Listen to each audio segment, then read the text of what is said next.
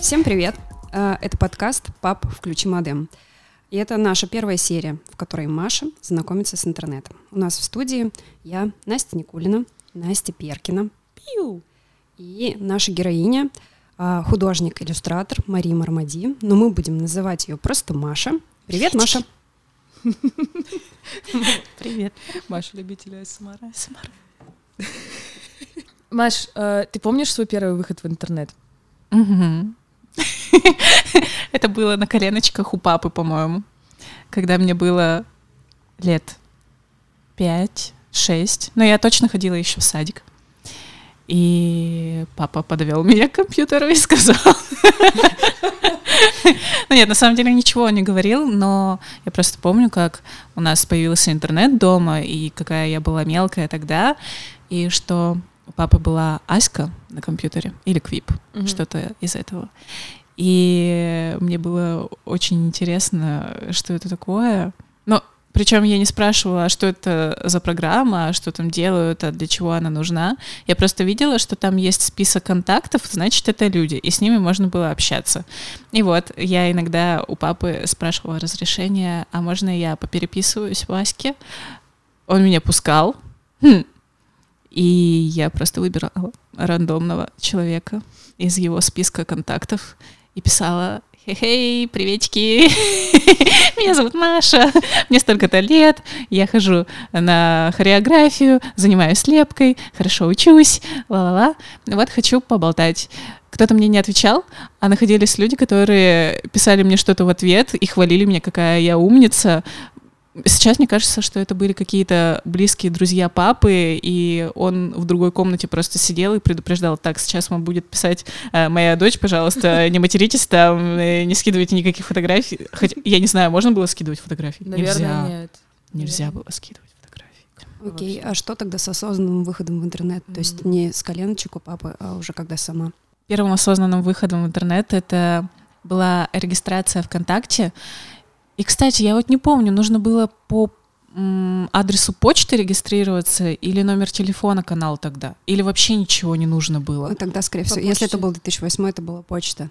Ну вот, это было в 2008 как раз-таки где-то, но я не помню, как я регистрировалась в почте, но я помню, что у меня был ужасный адрес. Ну как, я его считала великолепным. Ну-ка, расскажи, расскажи.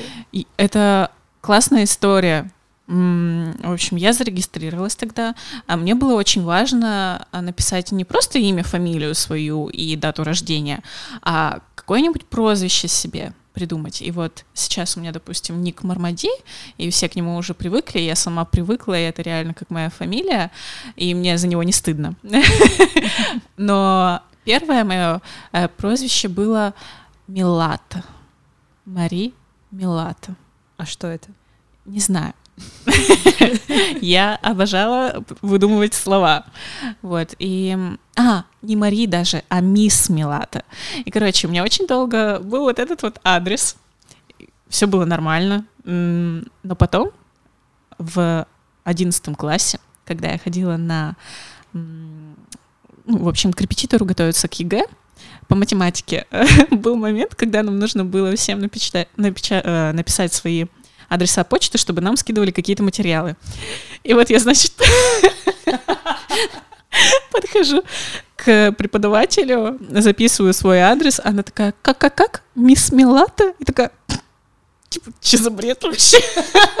Мне так стало стыдно, что я в этот же день пришла и сменила почту на ту, которая у меня сейчас существует, Мари Мальцева.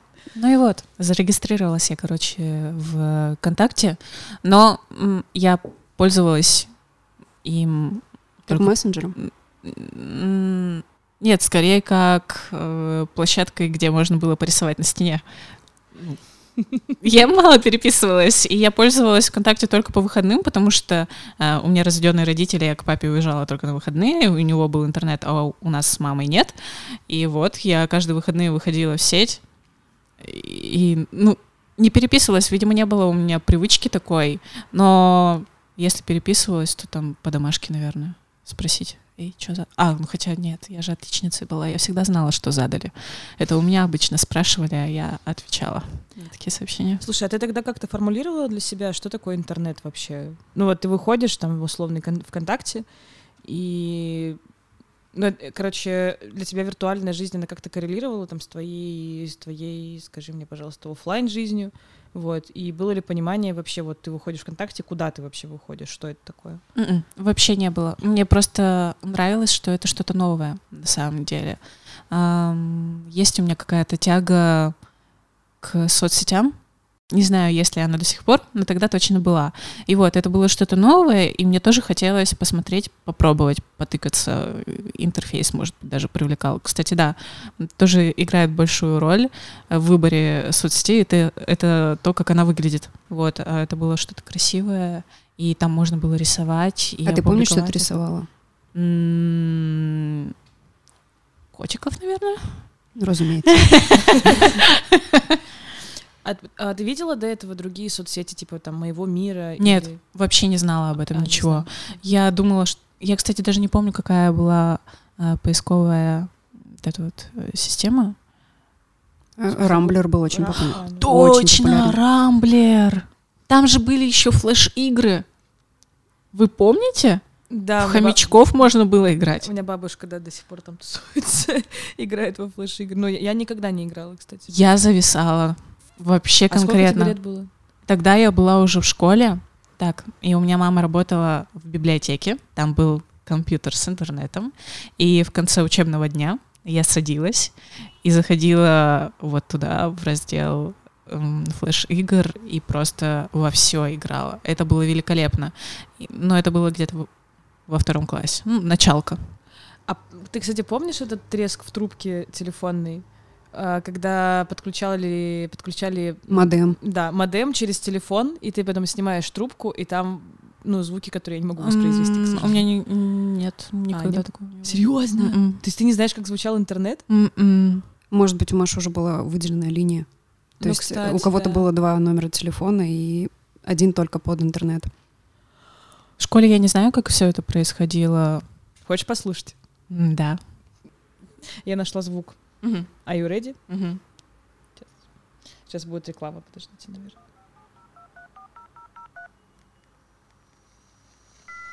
О, да. Вот он. Серьезно? Да, так звучали модемы.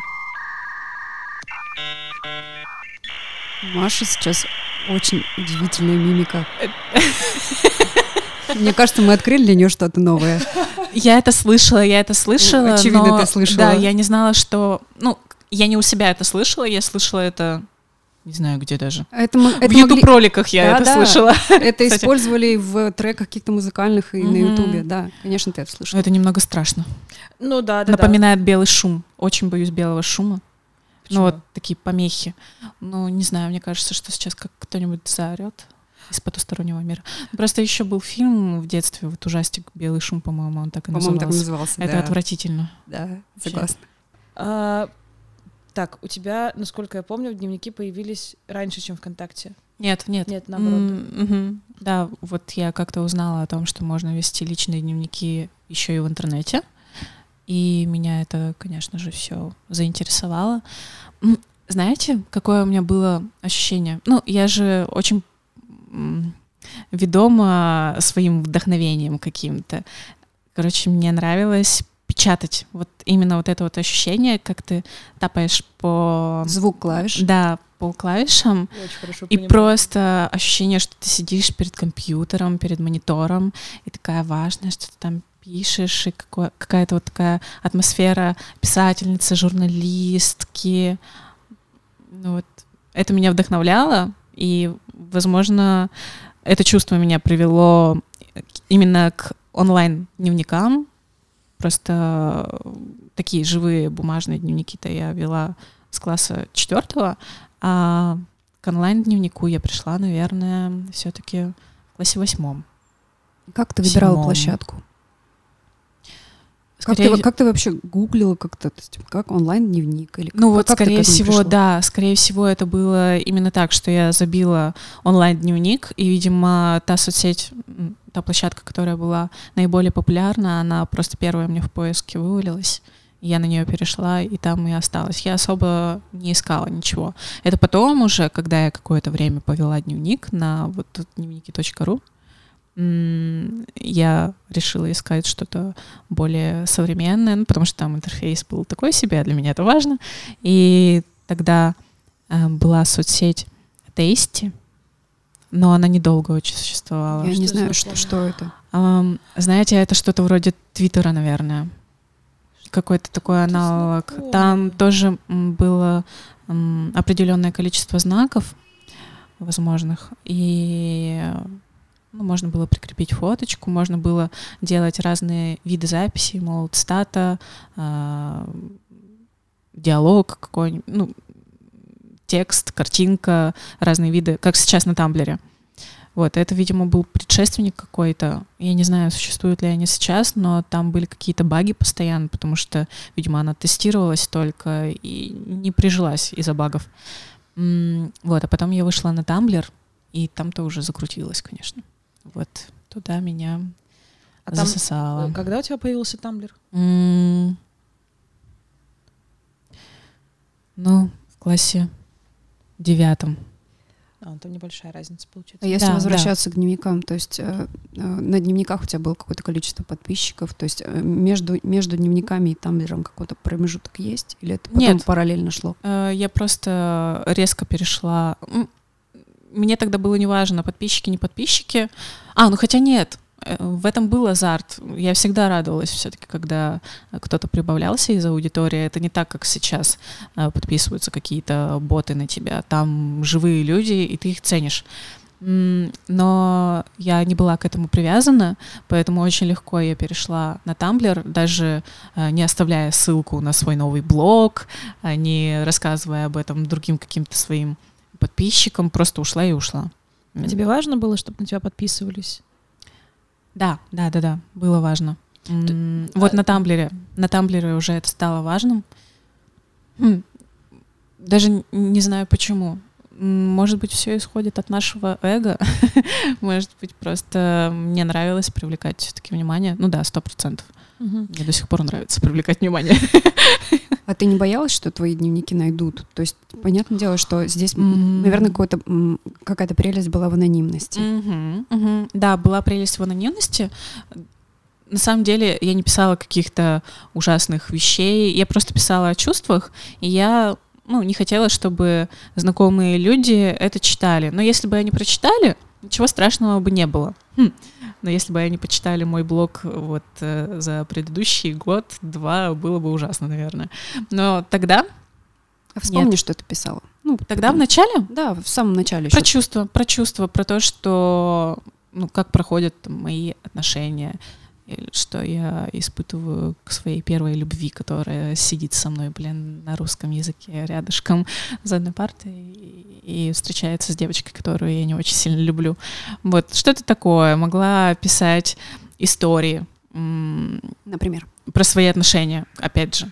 Все про чувства. Вообще обожаю тему чувств. И я реально, я однажды написала такую полную историю вот этой вот своей первой любви от начала и до конца.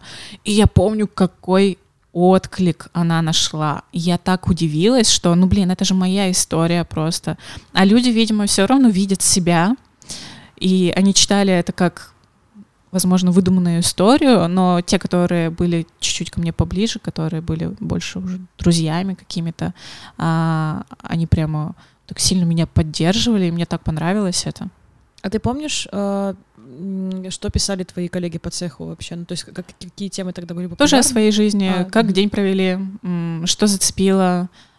Это скорее про жизнь или про чувства? Вот, ну, точнее, так, я а... понимаю, что это неотъемлемые части друг друга. Ну вот там, да, то есть там жизнь равно чувствам. в этой тусовке такие люди собираются, очень чувственные, mm-hmm. очень восприимчивые, близко к сердцу все воспринимающие.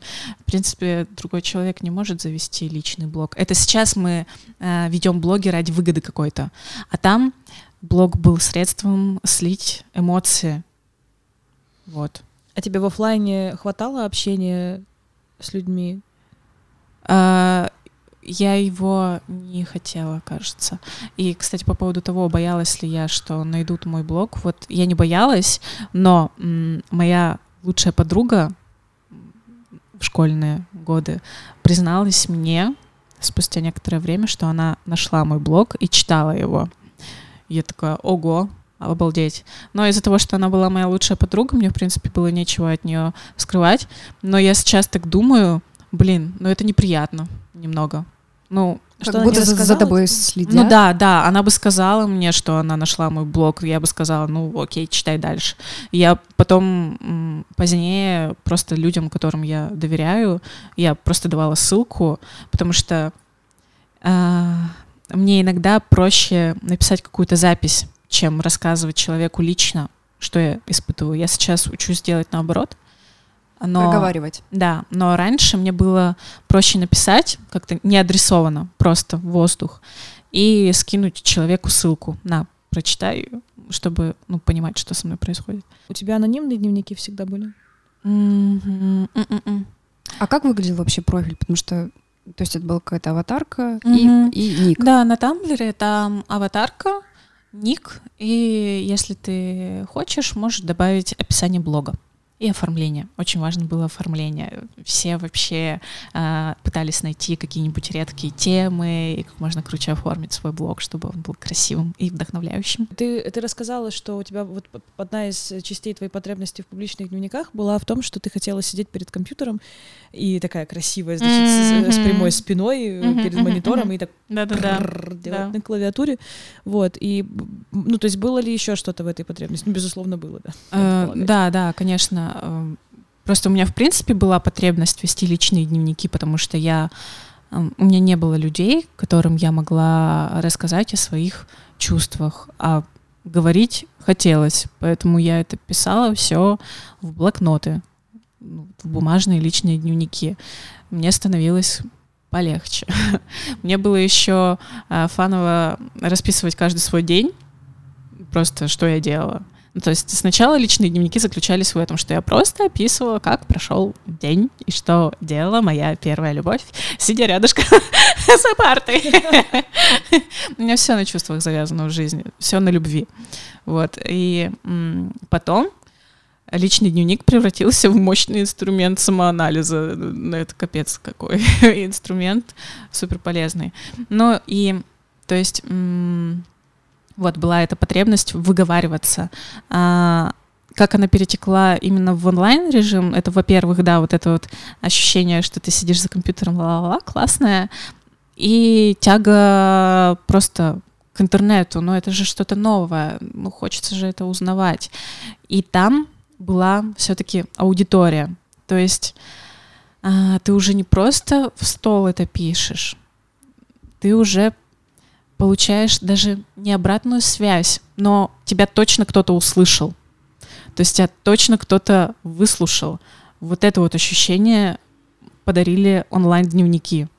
А там были комментарии какие-то или личные сообщения? А, да, да, впоследствии начали появляться. Ну, то есть все равно формировался какой-то круг подписчиков, с которыми вы общались довольно-таки близко. Ну и вот, и были такие э, постояннички в моем блоге, которые, да, регулярно оставляли комментарии, и мне было очень приятно и важно что-то от них прочитать. А, Была поддержка в этом. А ты читала сама чьи-то дневники? Да, да. То есть э, всегда была обоюдная история, двухсторонняя связь. Не было такого, что вот человек тебя читает, а ты не понимаешь, кто это. Сначала, когда подписчиков было немного, а, ну я вообще каждого знала, да, я знала, о чем кто пишет, что у кого происходит в жизни. А у тебя была потребность э, в личном общении с ними, там, ну, в оффлайне или там? в Они были моими лучшими друзьями. Воу. Ну, то есть, да, вот эти вот люди из интернета, они были теми людьми, с которыми мне хотелось общаться, в которых я видела своих лучших, близких друзей. А в оффлайне при этом такого общения не было? М, Была у меня такая подписчица, и я на нее была подписана. Очень мне нравилось, как она пишет, и ей тоже нравилось, что я рассказываю. И мы много переписывались на Тамблере сначала. Мы переписывались потом живыми письмами, потому что это была вот тема тамблеровских людей, какие-то такие уютные э, вещи, поступки. И вот письма — это что-то относилось к такому же разряду. Мы переписывались письмами, а потом она приехала ко мне в Екатеринбург, мы с ней увиделись вживую, и вот реально, это прям была одна из моих лучших подруг, мы знали все друг о друге, и потом с появлением WhatsApp мы каждый день записывали себе огромные голосовые сообщения, прям постоянное, да, постоянное общение, полное понимание друг друга. И вот буквально в этом году наше общение просто вот прекратилось. Мы встречались с ней несколько раз, на раза три-четыре приезжала в Екатеринбург. Всегда эти встречи были самыми теплыми вообще. И тут мы перестали резко общаться, просто из-за того, что я очень сильно изменилась, на самом деле за предыдущий этот год, и много людей отсеялось, я думаю, только по этой причине. Вот. А ваше сообщество, там, гласное или негласное, из, из Тамблера, там, откуда угодно, mm-hmm. оно переходило потом в другие соцсети, например, там, из Тамблера в Инстаграм. ВКонтакте? Ага, а, Э, да, со всеми, когда я была еще ВКонтакте, со всеми я могла там попереписываться ВКонтакте. Mm-hmm. А, ну, потом стал популярен Инстаграм, и мы все друг на друга подписаны и общаемся там.